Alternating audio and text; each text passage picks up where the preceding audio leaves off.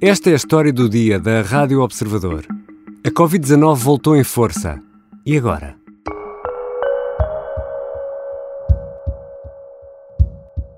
poderá fazer, designadamente numa outra altura uh, em termos de sazonalidade da infecção. Neste momento, aquilo em que estamos uh, a apostar em termos de trabalho é a prescrição através da linha de saúde 24. A Ministra da Saúde não avança com a reposição dos testes gratuitos. Apesar do aumento de casos de Covid-19, que vão continuar a subir, o Governo recomenda o recurso aos autotestes, que diz serem fiáveis. Quanto ao regresso das máscaras, para já também não. E nós sabemos que a pandemia não acabou e que podemos ter que guardar medidas para momentos mais difíceis.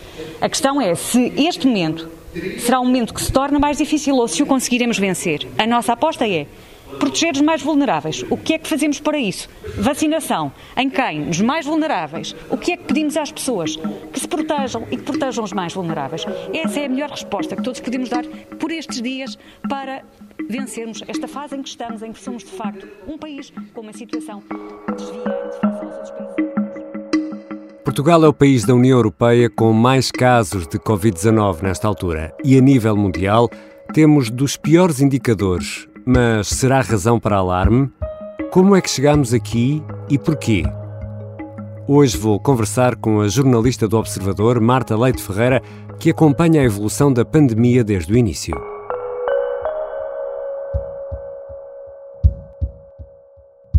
Bem-vinda, Marta. Obrigada, Ricardo. Já chegamos àquela fase em que podemos perguntar quem é que ainda não teve Covid? Até há uma expressão para esse tipo de pessoas, são covirgins. Hum, em estrangeiro. É, em estrangeiro. Um, agora a fase em que estamos não é bem essa, é mais de perguntar quem é que ainda não teve Covid outra vez. Hum. Porque nesta altura já se registaram mais de 4 milhões de casos em Portugal Alguns deles são reinfecções, que não sabemos quantos são. Nós podemos dizer que isto dá mais ou menos 40% da população portuguesa com uhum. um caso confirmado, pelo menos, diagnosticado, mas o número real de casos deve rondar ou mesmo ultrapassar os 7 milhões. 7 milhões? 7 milhões. Pelo menos estas eram as previsões dos especialistas há algumas semanas. Mas aqui estamos a falar de casos, não pessoas. Vamos a um ponto de situação. Marta, como estamos nesta altura? Depende muito do indicador para que olharmos. Mas se formos aos, ao número de casos, que é a nossa tendência mais imediata, podemos dizer que a situação não é positiva apenas porque temos muitos casos, temos muita gente infectada uh, neste momento. Um, Portugal, no dia 17, tinha mais ou menos 2020 casos uma média eh, diária eh, dos últimos sete dias por milhão de habitantes, que é mais ou menos o que tínhamos em janeiro hum. e em fevereiro, quando estávamos primeiro a subir e depois a descer a, a, última vaga. E isto é quase o triplo da incidência que tem o segundo país com mais incidência na, na União Europeia, que é o Luxemburgo. Portanto, somos o primeiro país em número de casos por milhão de habitantes dentro da União Europeia e somos o quinto uh, em todo o mundo. E acima de nós só estão países como as Ilhas Malvinas, Monserrate, Anguila e Taiwan. Mas, Marta, não podemos comparar uh, Portugal com as Malvinas ou, ou Monserrate, que atenção, não confundir com o Palácio de Monserrate Sim. em Sintra. Não podemos, porque são países com populações muito diferentes da população portuguesa, são muito mais pequenas, portanto precisam de menos casos para atingir incidências claro. como a nossa. A média de casos diários que Portugal registrou nos últimos sete dias é de 20.500 casos, uhum. Eh, mais coisa, menos coisa. Nas Malvinas são só 133, porque a população é de 2.840 pessoas, uh, mais ou menos. Portanto, contas feitas incidência dispara para 38 mil casos uh, numa semana por milhão de habitantes. Claro. Em Monserrate a situação é parecida. Como tem uh, menos de 5 mil habitantes, a incidência já é o dobro da portuguesa, é de 4 mil, apesar de só ter uma média de 20 casos por dia. E estes indicadores, Marta, são uh, os mesmos uh, que usámos no passado para medir uh, a incidência? Não podem ser, porque a situação é muito diferente da que tínhamos no passado. ter muitos casos, antigamente, eram um sinal de alerta gigantesco claro. e agora já não significa que a situação epidemiológica está descontrolada, que estamos a impactar de forma insustentável o Serviço Nacional de Saúde, mas há indicadores que continuam a ser muito importantes. Um deles é os internamentos, precisamente porque uh, explicam-nos como é que está a pressão nos hospitais, as mortes, por motivos óbvios e humanos, o índice de transmissibilidade, o RT, que está a subir, e a taxa de positividade, que é, uh, no fundo, é quantos casos positivos encontramos por cada 100 testes que fazemos. E todos estes indicadores estão em subida neste momento. Por exemplo, se pensarmos na taxa de positividade, neste momento uh, a taxa de positividade está em mais ou menos 47%. Isso significa que mais ou menos metade de todos os testes que nós fazemos dão positivo. E isto é normal, porque nós já não fazemos a testagem massiva que fazíamos antigamente. Quem é que está a fazer testes neste momento? São pessoas ou que desenvolveram sintomas e, portanto, desconfiam que têm Covid-19, ou pessoas que tiveram contactos de risco e, portanto, ficam mais alertas, talvez façam um teste em casa, depois então fazem o PCR porque dá positivo em casa. E o RT, por exemplo, como é que está? O RT já deve estar por volta de 1.5. Isto significa que uma pessoa consegue infectar mais ou menos uma e meia, mas se pensarmos nisto na ordem dos milhares de infectados, que é o que temos claro. uh, atualmente, isso significa uma subida muito, muito significativa de um dia para o outro. E a mortalidade, Marta? Então, neste momento, Portugal registra mais ou menos 27 a 28 óbitos por dia, e aqui estamos a falar de pessoas que morreram por causa da Covid-19, não que morreram por outras causas, apesar de estarem infectadas. Uh, isto significa que estamos uh, muito longe da linha vermelha uh, das autoridades de saúde europeias. o ideal era estarmos abaixo dos 20 óbitos a duas semanas por milhão de habitantes. Isto é o que nos manda o SEDC. Mas nessa métrica nós estamos com 32 mortes. Portanto, estamos, estamos bem acima. Estamos estamos muito acima, sim. Um, então, tal como as coisas estão a acontecer agora, se as coisas continuarem no ritmo que temos neste momento, nós podemos chegar ao fim de maio com 40 óbitos por Covid-19. Por dia? Exatamente. E isso não é de estranhar, porque quando aumentam os casos, aumentam os internamentos, e se aumentam os internamentos, necessariamente as mortes também vão aumentar. Uh, o problema é que estas vítimas são idosos, na maioria uh, dos casos. Uh, por cada 100 pessoas com mais de 80 anos que são infectadas pelo vírus da Covid-19, duas ou três acabam por morrer. A letalidade é de 2 ou 3%.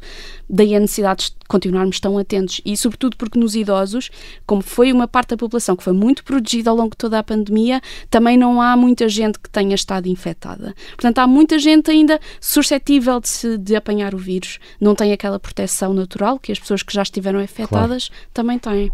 E já aqui uh, disseste que hoje estamos a viver uma situação uh, bem diferente daquela que vivemos nos últimos anos, mas uh, podemos fazer aqui uma comparação do momento atual com aqueles momentos que tivemos, por exemplo, no inverno de 2020-21 ou de 21-22? Não, podemos, sobretudo com o inverno 2020-2021, eh, porque eh, agora nós temos a esmagadora maioria da população vacinada e na altura ainda estávamos a começar. Eh, muitas pessoas, entretanto, já foram infectadas, portanto, mesmo que já não tenham muitos anticorpos em circulação, por exemplo, ainda tem aquela imunidade que fica guardada no nosso organismo para o caso de nos depararmos outra vez com o vírus. E, além disso, ao longo deste tempo, depois da vacinação original, do esquema uh, original de vacinação, já houve muita gente que apanhou doses de reforço. Portanto, em comparação a 2020, 2021, não, não é possível sequer estabelecer o, um paralelo. Quanto ao último inverno, a questão é que na altura tínhamos muito mais medidas de contenção uh, implementadas. Ainda todos usávamos máscaras uh, de modo muito generalizado, ainda era mesmo obrigatório e havia testes gratuitos Exatamente. e eram necessários para entrar numa série de sítios. Uh, agora já não é bem assim. Temos tantos casos de facto como chegámos a ter na última vaga, eh, mas a percepção de risco mudou. O risco efetivamente também mudou e o futuro pode ajudar porque vem o verão, já sabemos que isso é relativo e continuamos a precisar ter muito cuidado durante o verão porque uh, os raios ultravioletas também não fazem milagres.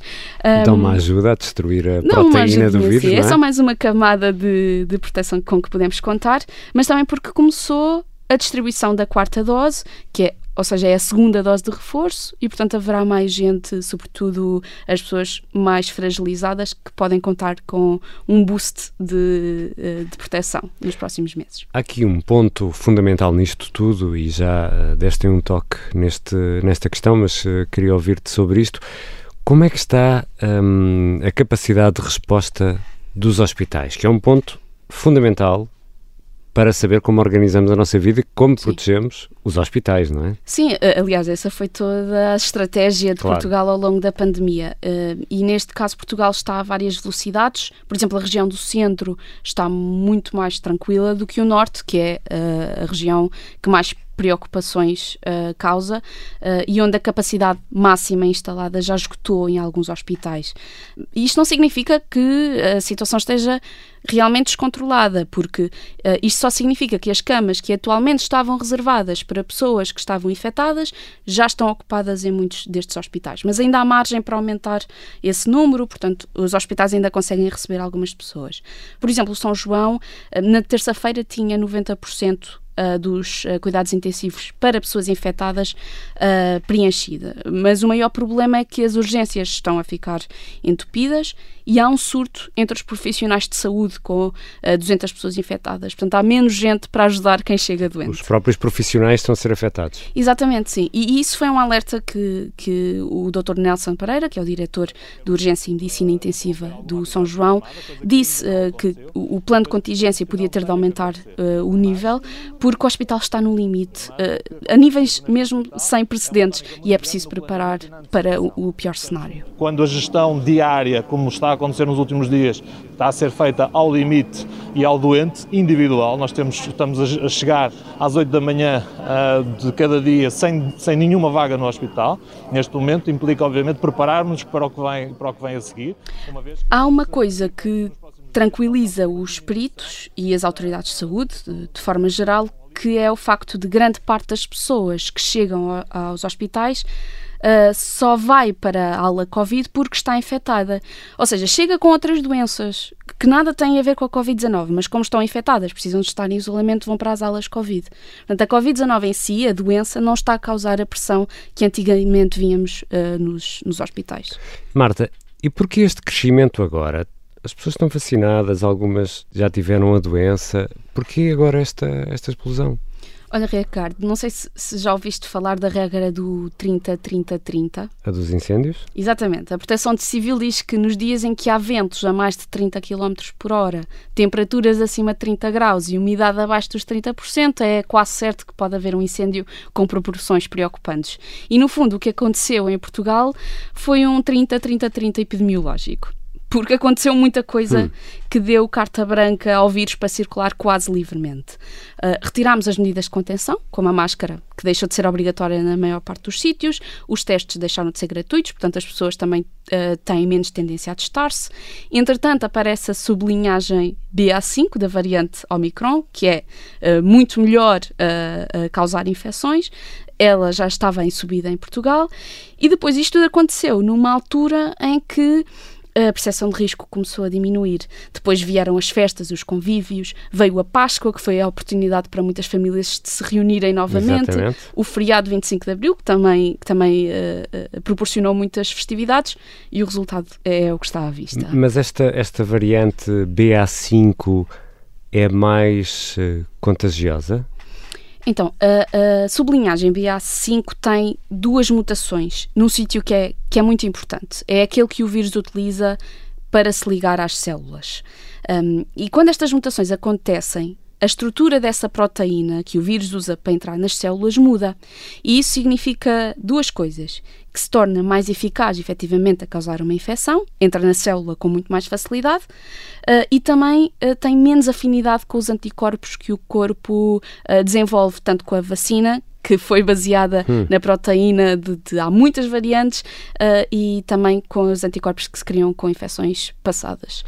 Portanto, se, sim. Se imaginarmos a, a, a figura do vírus, uh, que já todos conhecemos, sim. estás a falar do espigão. Exatamente. É através daquele espigão que, que, o vírus depois se consegue ligar à célula e entrar. Sim, nós no início da pandemia dizíamos que, que é como se o vírus tivesse uma chave que uhum. se liga a uma fechadura que há na célula, na membrana da célula. E é mesmo isso, é mesmo esse, essa chave que mudou um bocadinho e agora cabe melhor na fechadura da célula. Portanto, mesmo aqueles que estão vacinados e tiveram a doença recentemente, mesmo esses uh, não estão imunes a esta, esta nova variante. Mesmo esses precisam de ter cautela, porque o vírus muda, pode mudar a qualquer momento e amanhã pode ser uh, ainda pior do que, do que é agora. A imunidade também diminui ao longo do tempo e diminui ainda mais rápido em pessoas que têm um sistema imunitário mais fragilizado. Não só idosos, uh, pessoas com doenças respiratórias, por exemplo, ou com diabetes esse tipo de doenças causa, uh, provocam menos a capacidade do corpo de responder claro. a uma infecção. E, portanto, essas pessoas, mesmo que já tenham feito tudo o que era possível até agora para se protegerem, podem continuar a ser infectadas. E, e Marta Leite Ferreira, eu disse variante BA5, é variante ou linhagem? É Qual é sublinhagem, sim. Sublinhagem. Sublinhagem, porque uh, uh, ainda estamos a falar da variante Omicron. Ainda uhum. é essa, aquela que apareceu na África do Sul e depois se espalhou pelo mundo. Só que, entretanto, esta variante foi mudando, como, como aliás é normal em qualquer vírus, vírus uh, e foi dando origem a pequenas variações no genoma. E, portanto, estamos a falar da quinta versão desta variante. E, e nós somos caso único? Isto só está a acontecer em Portugal ou, ou noutros países também há uma explosão de, no número de casos? Uh, na União Europeia, Portugal ainda é o único país em rota crescente, ainda é o único país a sofrer esta nova vaga. Uh, se olharmos para o resto do mundo, Uh, não é caso único, mas também há muito poucos. Uh, estamos a ver a mesma coisa na África do Sul, uh, na Austrália e agora também começamos a ter sinais disso nos Estados Unidos. E nós não conseguimos explicar perfeitamente porquê, mas há uma explicação possível. É que Portugal foi dos primeiros países a sofrer as consequências da linhagem original da variante Omicron, a BA1. A BA1. Quando outros países registaram uma nova vaga, já havia novas sublinhagens em circulação uh, nomeadamente a BA2 e a BA3. E agora o que percebemos é que quem esteve infectado com a BA2 e a BA3 consegue ter uma proteção melhor contra a BA5. Hum. E Portugal, como teve a BA1, está um bocadinho mais atrás. Não tem tanta capacidade de resposta. Então, perante isso, Marta Leite Ferreira, o que é que podemos esperar para as próximas semanas? Com o RT aumentar ao nível uh, que estamos uh, a assistir agora, os casos também vão continuar a aumentar, os internamentos também, uh, e, e, por isso as mortes vão atrás. O número de casos que temos hoje em dia são, são 20 mil e no fim de maio podem ser já 60 mil. 60 são, mil? Sim, essas são as projeções das autoridades de saúde, as projeções oficiais. Uh, e não há um pico de casos já à vista, até porque em junho há muitas oportunidades para haver contactos e o vírus continuar a circular. Um, ao Dia de Portugal, aos Santos uh, Populares, depois ao feriado do Corpo de Deus, que foram feriados que deram muito jeito para as pessoas marcarem férias e mesmo assim Exatamente. guardarem uns dias, mas também são mais oportunidades para haver contactos de risco e o vírus continuar a circular. Mas a verdade é que também há muita incerteza, porque há outro fator que nos pode ajudar. E não estou só a falar uh, da dose de reforço, uh, é que se há muita gente a ser infectada, pode ser que o vírus fique sem pessoas uh, para contagiar. Hum. A questão aqui é que, como ele tem tanta capacidade de reinfectar, quase toda a gente pode ser reinfetada, se pensarmos assim. Mas se ele circula tão rápido, também pode esgotar rapidamente essa, essas pessoas reinfectadas. Portanto, eh, não vamos pensar pelo menos para já, e espero não voltar a pensar nisto, em regressar a um não, confinamento. Não, não, isso não está em cima da mesa porque a situação atual, como já conversámos, é muito diferente da que havia em Portugal quando foi preciso confinar. Uh, estamos melhor do que nesses tempos, conhecemos melhor o inimigo, não, não há motivos, pelo menos para já, para pensar nisso. Mas há, de facto, propostas de combate que estão a ser debatidas entre os peritos e a, e a serem transmitidas ao governo e às autoridades de saúde para o caso de ser preciso intervir. Um deles é o regresso da testagem gratuita, uh, que terminou uh, e que permitiu uhum. às pessoas estarem permitia às pessoas estarem muito mais vigilantes na altura. Um, isso mesmo, o regresso dos testes gratuitos foi defendido por muitos médicos e muitos especialistas, entre os quais o médico Nelson Pereira, do Hospital de São João. Nomeadamente, e essa eu não tenho dúvida nenhuma, sobre a necessidade de generalizar o acesso aos testes para que os serviços de urgência, que neste momento são uh, o ponto mais uh, fulcral desta pressão, possa ser aliviado. E depois pode haver um aconselhamento mais forte para se utilizar a máscara, mesmo que ela não se torne obrigatória novamente. Isso já não está em cima da mesa. É importante utilizá-la quando convivemos com pessoas mais frágeis. Se me permite, eh, uma mensagem muito importante: a máscara deixou de ser obrigatória por lei mas não quer dizer que não seja recomendada em certas circunstâncias. E eh, neste momento eu tenho à minha volta pessoas que testaram positivo recentemente, eu tenho utilizado máscara, Nunca testei positivo, não quer dizer que não venha a testar. A Ministra da Saúde esteve reunida na quarta-feira à noite com os especialistas, no entanto, até ver, nenhuma medida adicional Sim, foi tomada. Exatamente, nenhuma medida até agora. Esta quinta-feira houve Conselho de Ministros, mas uh, estamos a meio da tarde, estamos quase a fim da tarde e parece não haver para já novidades. Estamos a gravar esta conversa ao final, no final da tarde de, de quinta-feira. Podia ser que até aqui houvesse novidades, mas a, até ver não. E a DGS, que também podia dizer alguma coisa em relação a isto. Por exemplo, é a DGS que se poderia pronunciar sobre a utilização de máscaras, também ainda não disse nada. Portanto, uh, a esta hora as coisas continuam exatamente como estavam há uma semana. Com os números a subir. Com os números a subir. Obrigado, Marta. Obrigada, Ricardo. A jornalista Marta Leite Ferreira acompanha a evolução da Covid-19 e deste coronavírus desde que começámos a receber notícias vindas da China sobre uma nova doença e isto no final de 2019 e início de 2020. É uma das jornalistas do Observador que dá especial atenção aos temas de ciência. Esta foi a história do dia. A sonoplastia é do Diogo Casinha, a música do genérico do João Ribeiro. Eu sou o Ricardo Conceição. Até segunda.